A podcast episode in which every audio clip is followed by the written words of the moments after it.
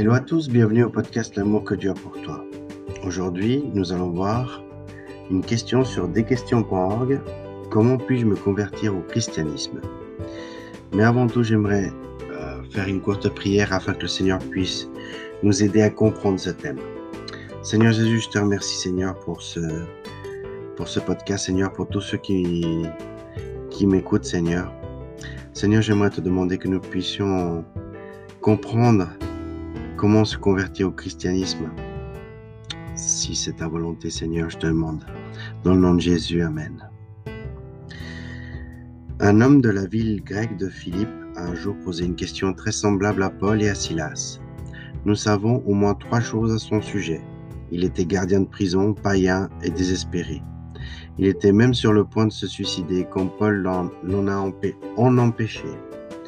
C'est là qu'il lui a demandé que faut-il que je fasse pour être sauvé. Acte au chapitre 16 au verset 30. Cette question montre que cet homme reconnaissait son besoin de recevoir le salut. Il voyait la mort comme seule issue et savait qu'il avait besoin d'aide. Le fait qu'il se soit adressé à Paul et à Silas montre qu'il croyait qu'ils avaient la réponse. Celle-ci est venue rapidement et simplement. Crois au Seigneur Jésus et tu seras sauvé comme il est écrit dans le verset 31. La suite du passage raconte comment cet homme a cru et s'est converti. Dès ce jour, sa vie n'a plus été la même. Notez que la conversion du géolier était basée sur la foi, qui veut dire croire. Il devrait mettre sa confiance en Jésus-Christ seul. Il a cru que Jésus était le Fils de Dieu, Seigneur, et le Messie venu accomplir les Écritures, Christ.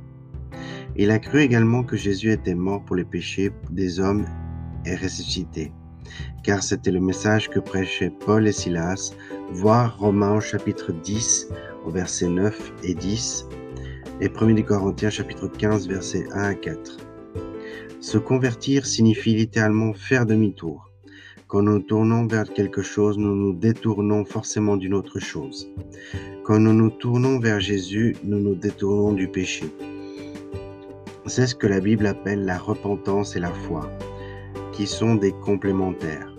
1 de Thessaloniciens chapitre 1 au verset 9 parle de ces deux éléments. Vous vous êtes tournés vers Dieu en abandonnant, en abandonnant pardon, les idoles.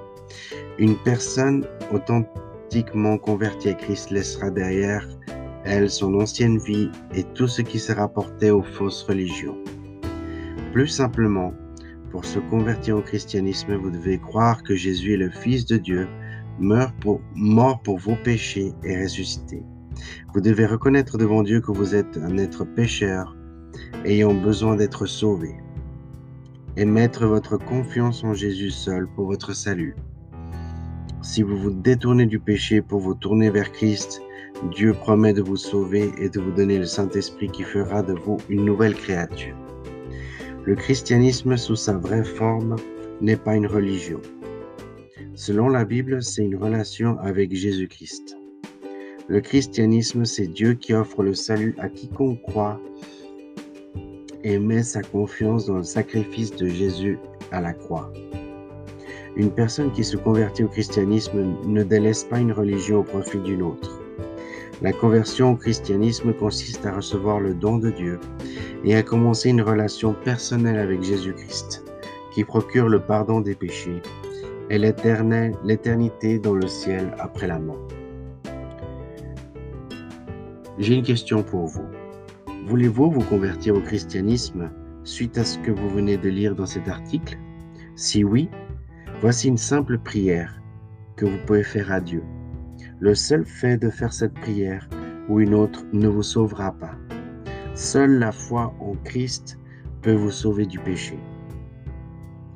Ce modèle de prière n'est qu'un moyen d'exprimer à Dieu votre foi en lui et de le remercier d'avoir pourvu à votre salut. Répétez après moi. Dieu, je sais que j'ai péché contre toi et que je mérite une punition.